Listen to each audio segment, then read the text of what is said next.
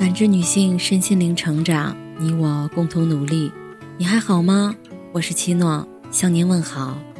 今晚跟大家分享的内容是：父母的嘴是孩子的风水。一个上海的妈妈分享了一个故事。有一天，她正在厨房做饭，五岁的儿子忽然闯进来，兴奋地说：“妈妈，快来看，下雪了！”秋天的上海怎么会下雪？他跑去客厅一看，满屋都是碎纸片。儿子站在沙发上，把纸巾撕成一条一条的往下撒，假装在下雪。妈妈看到这个场景，一下就急了，大声呵斥：“下来，别再撕了！”一把把他从沙发上抱下来，自己收拾，收拾不完不要吃饭。那一晚。孩子都小心翼翼的不敢说话。冷静下来后，妈妈又很自责。上了一天班本来就很累，其实撕了纸巾、扫扫地不是什么大事儿，但是我那一声吼，会不会把孩子的想象力和快乐都吼没了？父母和孩子之间的亲子关系，是贯穿漫长一生的关系。个体心理学家阿德勒说。幸福的人用童年治愈一生，不幸的人用一生治愈童年。童年不快乐是人很难抹去的一层底色。养育一个健康阳光的孩子，是所有父母学习的功课。于是，他们总是小心翼翼，生怕犯了一点错就破坏了孩子的快乐，影响了孩子的人生。但是孩子总是突发状况不断，父母也是第一次当父母，加上工作的压力，自己还有一堆问题没有解决，没有一个父母能够对自己的孩子做到百分百的耐心。什么样的教育方式，能够让父母放下压力，给孩子最大的尊重和最好的引导呢？小时候考试没考好。我宁愿躲在墓地里去，也不愿意回家，因为回家会被妈妈暴打。陈乔恩在采访里讲到自己的童年故事，让人诧异。他和妈妈一起参加真人秀，母女相处的气氛一直很尴尬。妈妈是个典型的女强人，她信奉管教孩子的最好方式就是打。陈乔恩说：“小时候活在恐惧中，不知道怎么跟妈妈讲话，害怕一说话她就会打我。他害怕听到妈妈回家的声音，他把这种声音形容为好像魔鬼的声音一样。高中一毕业，陈乔恩就走出家门，独自闯荡了，没钱交房租，吃饭也成问题。”他宁肯求助朋友，也不肯向妈妈低头。直到陈乔恩将近四十岁，陈乔恩的妈妈才反思说：“妈妈不知道这样会伤害你这么深，如果有疏忽到的地方，真的很对不起。”公平地说，这种严苛的教育，让他更加独立，坚持自我，但是他和母亲的关系却很难真正的亲密。有一个比喻说，把钉子钉在一个地方之后，你用再轻柔的动作把钉子拔出来，被钉的地方还是有一个裂痕，再也修复不回原来的样子，因为损坏已经造成了。就像被打骂过的孩子，你用再好听的话去安抚他，他依然会记住当时的恐惧和害怕。前不久，武汉市江夏区一中。初中部九年级的一个男生，因为在教室与另外两名同学玩扑克，被班主任请了家长。站在走廊里的少年，忐忑地看着向他快步走来的妈妈，怒气冲冲的妈妈二话不说，上来就是一个巴掌，又掐住他的脖子一顿打骂。青春期的敏感和叛逆，在这一刻全部激发出来。少年转过身，从五楼跳下去。因为重伤宣告不治。这一跳，全世界最心痛、最后悔的人，一定是那个妈妈。但现实也往往如此，父母的爱是真的，伤害也是真的。成长只有一次，我们没有后悔的机会。如果打骂百害无一利，那就换种方式，赞美他。也确实有教育专家说，好孩子是夸出来的。但是很多父母都夸错了地方。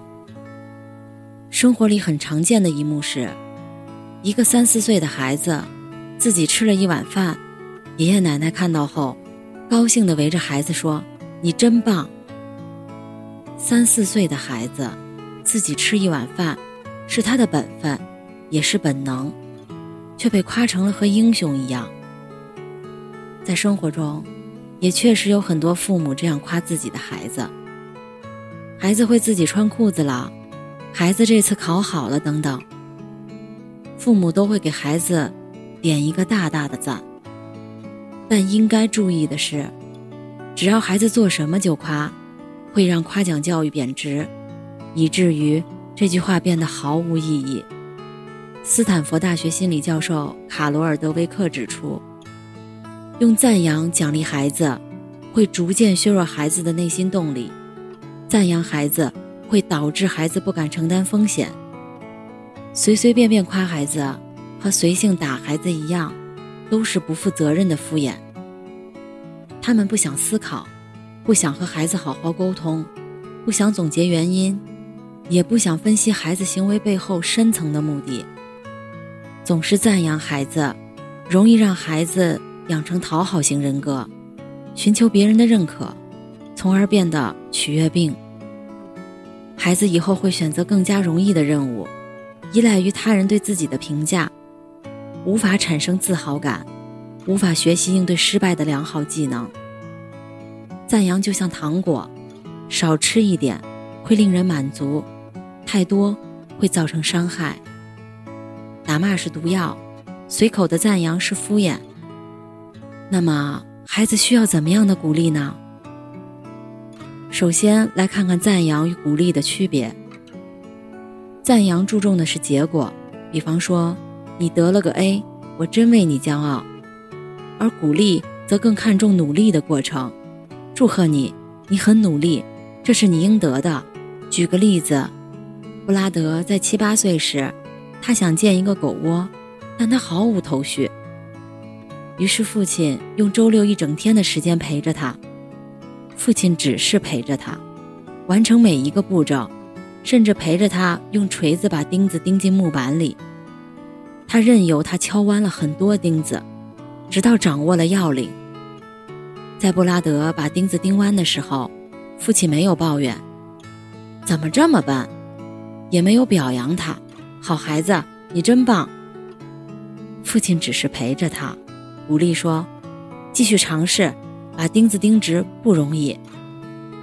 狗窝做好的那个晚上，布拉德和小狗一起住在狗窝里，他享受着莫大的成就感。一位朋友曾经分享他搞定青春期女儿的故事。那段时间，女儿常常因为一小点事儿闹脾气，不愿意跟他说话。他默默地看了很多书，发现一个道理：孩子闹情绪。不要去批评他、教育他，只要去同理他就好。什么是同理？就是说出对方的感受和需求。一次，女儿的朋友答应周末一起出去玩，结果又不去了，女儿很生气，在家里到处挑毛病。放在以前，这个妈妈会说：“这有什么好生气的？人家有事儿，下次再约啊。”女儿就会更委屈。但是他变了个方式，带着同理心说：“这个人怎么这样？说好来又不来，要是我也会很失望。”女儿得到了共鸣和理解，就不那么烦躁了。妈妈趁机说：“那妈妈带你出去玩吧。”女儿欣然同意。父母难当，难在千人千面，每个孩子都有自己的个性和主张。没有一套完美的教育方案能解决所有问题，但这也是做父母最有魅力的地方。每个孩子都是独一无二的宝藏，你只需要用得当的方法陪伴他、呵护他。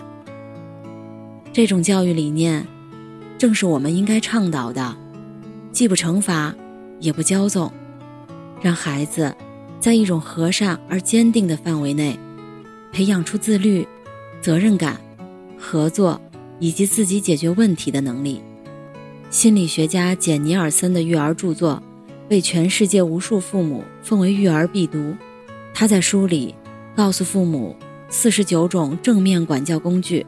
帮助孩子找到归属感和价值感，同时教给孩子面对人生问题寻找解决方案的重要人生技能。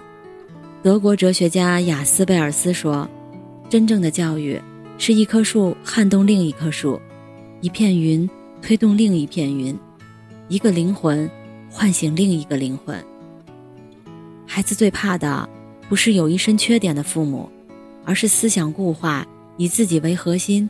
不肯改变的父母，反过来说，孩子需要的也不是完美的父母，而是愿意陪伴他、和他一起成长的父母。教育孩子是一件幸福的事儿，也是幸运的事儿。你看着一个生命在变化、成长、成熟，那种快乐是外人所不能体会的。愿我们都能做智慧的父母，陪伴一个生命，快乐的。自由的长大，感谢您的收听和陪伴。如果喜欢，可以关注我们的微信公众号“汉字普康好女人”，普是黄浦江的浦，康是健康的康。添加之后，您还可以进行健康自测。我们下期再见。